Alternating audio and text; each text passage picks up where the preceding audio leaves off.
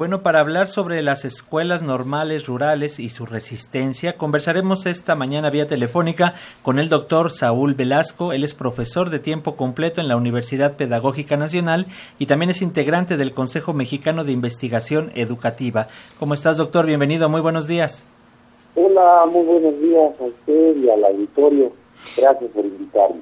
Gracias, doctor. Y bueno, pues para comenzar, eh, ¿Qué le parece si hablamos en torno a cuál es la situación que enfrentan estas escuelas? ¿Por qué, eh, digamos, por qué tanta resistencia en las eh, normales del país? ¿Qué nos dice? Ah, mire, podríamos este, eh, destacando el hecho, el hecho de la, muerte de, Beatriz Rojas Pérez. Ese es el hecho más reciente que está detonando esta ola de movilizaciones que estamos conociendo en estos días. mire, en primer lugar, eh, es la manera en que se maneja el conflicto, porque las muchachas en esta ocasión, las estudiantes de la Escuela Normal Rural Licenciado Benito Juárez de Panotla Tlaxcala, eh, elaboraron un pliego de, peticiones dirigidas al gobierno local y a la Secretaría de Educación en el estado de Tlaxcala. ¿Qué pedían, siguen pidiendo la destitución del cuadro directivo de la normal por manejo opaco de los, de los recursos que la federación destina para el mantenimiento y operación de, los, de este internado, porque hay comedor, hay dormitorios, eh, bueno, aulas eh, y necesidades básicas y materiales que la normal, pues como cualquier otra escuela requiere, ¿verdad? Entonces eh, eh, empieza el hecho allí, eh, se van elevando las tensiones porque no hay una respuesta de las autoridades locales y entonces como reacción las estudiantes entran a un ciclo de movilización. Esto hay que situarlo en el mes de septiembre, el día 12, ¿verdad? Y a partir de allí ha, habido búsqueda de diálogo, que tienen, para atender las peticiones que tienen, pero no lo reciben. Entonces el, día, el día 20 se movilizan y son reprimidas por, por la policía local y en la refriega eh, parece que eh, hubo un disparo de una bomba eh, lacrimógena que impactó el cráneo de la, de la muerta, de Beatriz. Este, y, y hecho lado, detona la solidaridad de organismos y organizaciones sociales del Estado de Tlaxcala y directamente a los estudiantes de otras normales. Al menos hay el registro de que participaron eh, eh, alumnos de Avecinapa, de Tenería, de Pilipetí en Michoacán y de la Escuela Normal Rural de Matumazán, Chiapas y Tetele, ¿no? Entonces, eh, reacciona la gente, la solidaridad, pero el hecho central es que el manejo del conflicto es un manejo deliberadamente eh,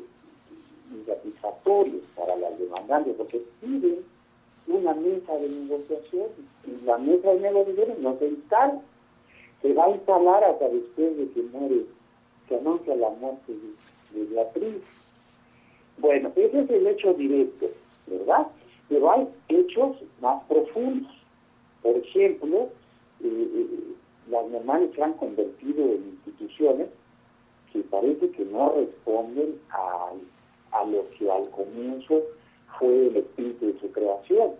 Eh, cuando fueron creadas, en la tercera década del siglo del siglo XX, el siglo pasado, teníamos una, una sociedad evidentemente rural.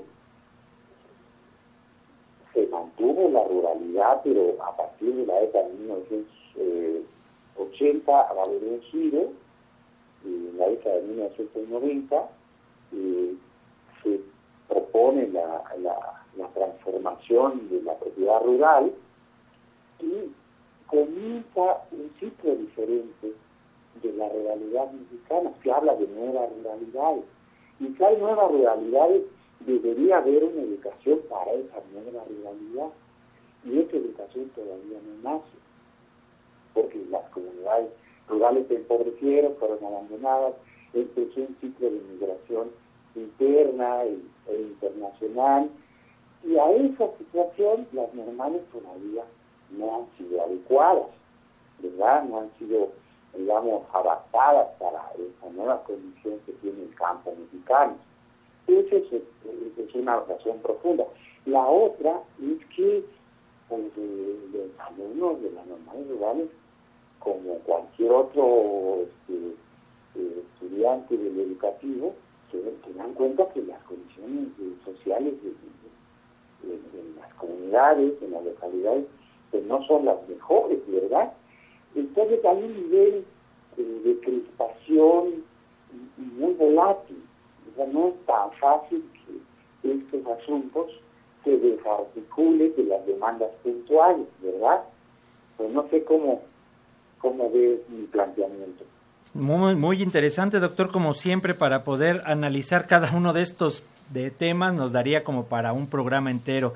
Rápidamente, en un minutito, doctor, eh, ¿a quién beneficia y a quién perjudica que estas normales no tengan este apoyo ni político ni económico? Mire, lo podemos plantear así, como que si hubiera algún beneficiario. Pero yo creo que no va muy lejos el análisis que, que sostiene el conflicto. Le voy a decir, eh, eh, los jóvenes de las nuevas son de extracción humilde, son hijos de campesinos, campesinos indígenas, campesinos mestizos, que como cualquier otro mexicano tienen derecho a exigir, por ejemplo, en este caso, que el ejercicio del recurso presupuestario que se les destina sea transparente y, se canalice a las áreas donde, a donde van dirigidas, por ejemplo, al el mantenimiento que necesita el edificio, la cocina, las mejoras en, la alimentación, pero no los atienden con la prontitud con que plantean sus demandas, sino que hay una, eh, digamos, una paralización que potencia el conflicto. En mi opinión se trata del manejo. Eh, y eso pasó en Tepeles recientemente eh, no es el caso en Ayotzinapa, ¿verdad? Pero eh, lo que sí queda claro es que hay un desprestigio deliberado en contra del normalismo rural. es como si un niño le pide al papá lo que necesita para la escuela y el papá no hace caso y vuelve a pedir el niño que lo atienda para que tenga lo que le piden en la escuela y no lo, ha, no lo atiende el papá. Pues chamaco puede gritar, puede escandalizar, entonces el papá le puede eh, reprender y eh, puede decirle, papá, es que es rijoso, por eso lo estoy eh, corrigiendo, como lo hice. No se ve la causa, ese es el asunto. Por eso me parece que es una, es una problemática que deriva del manejo que se le da a las demandas de estos jóvenes de origen humilde. Lo otro está pendiente de, la adecuación del normalismo para que responda a las nuevas circunstancias, pero creo que eh, eh, en el sentido estricto es un asunto de manejo. Muy bien, sin duda alguna. Pues seguiremos hablando de estos temas. Eh, doctor Saúl Velasco, profesor de tiempo completo en la Universidad Pedagógica Nacional, integrante del Consejo Mexicano de Investigación Educativa. Como siempre, muchísimas gracias por estos minutos para las audiencias de Radio Educación. Le enviamos un abrazo. Gracias a ustedes. Un abrazo, gracias, Gracias, hasta luego. Gracias, gracias.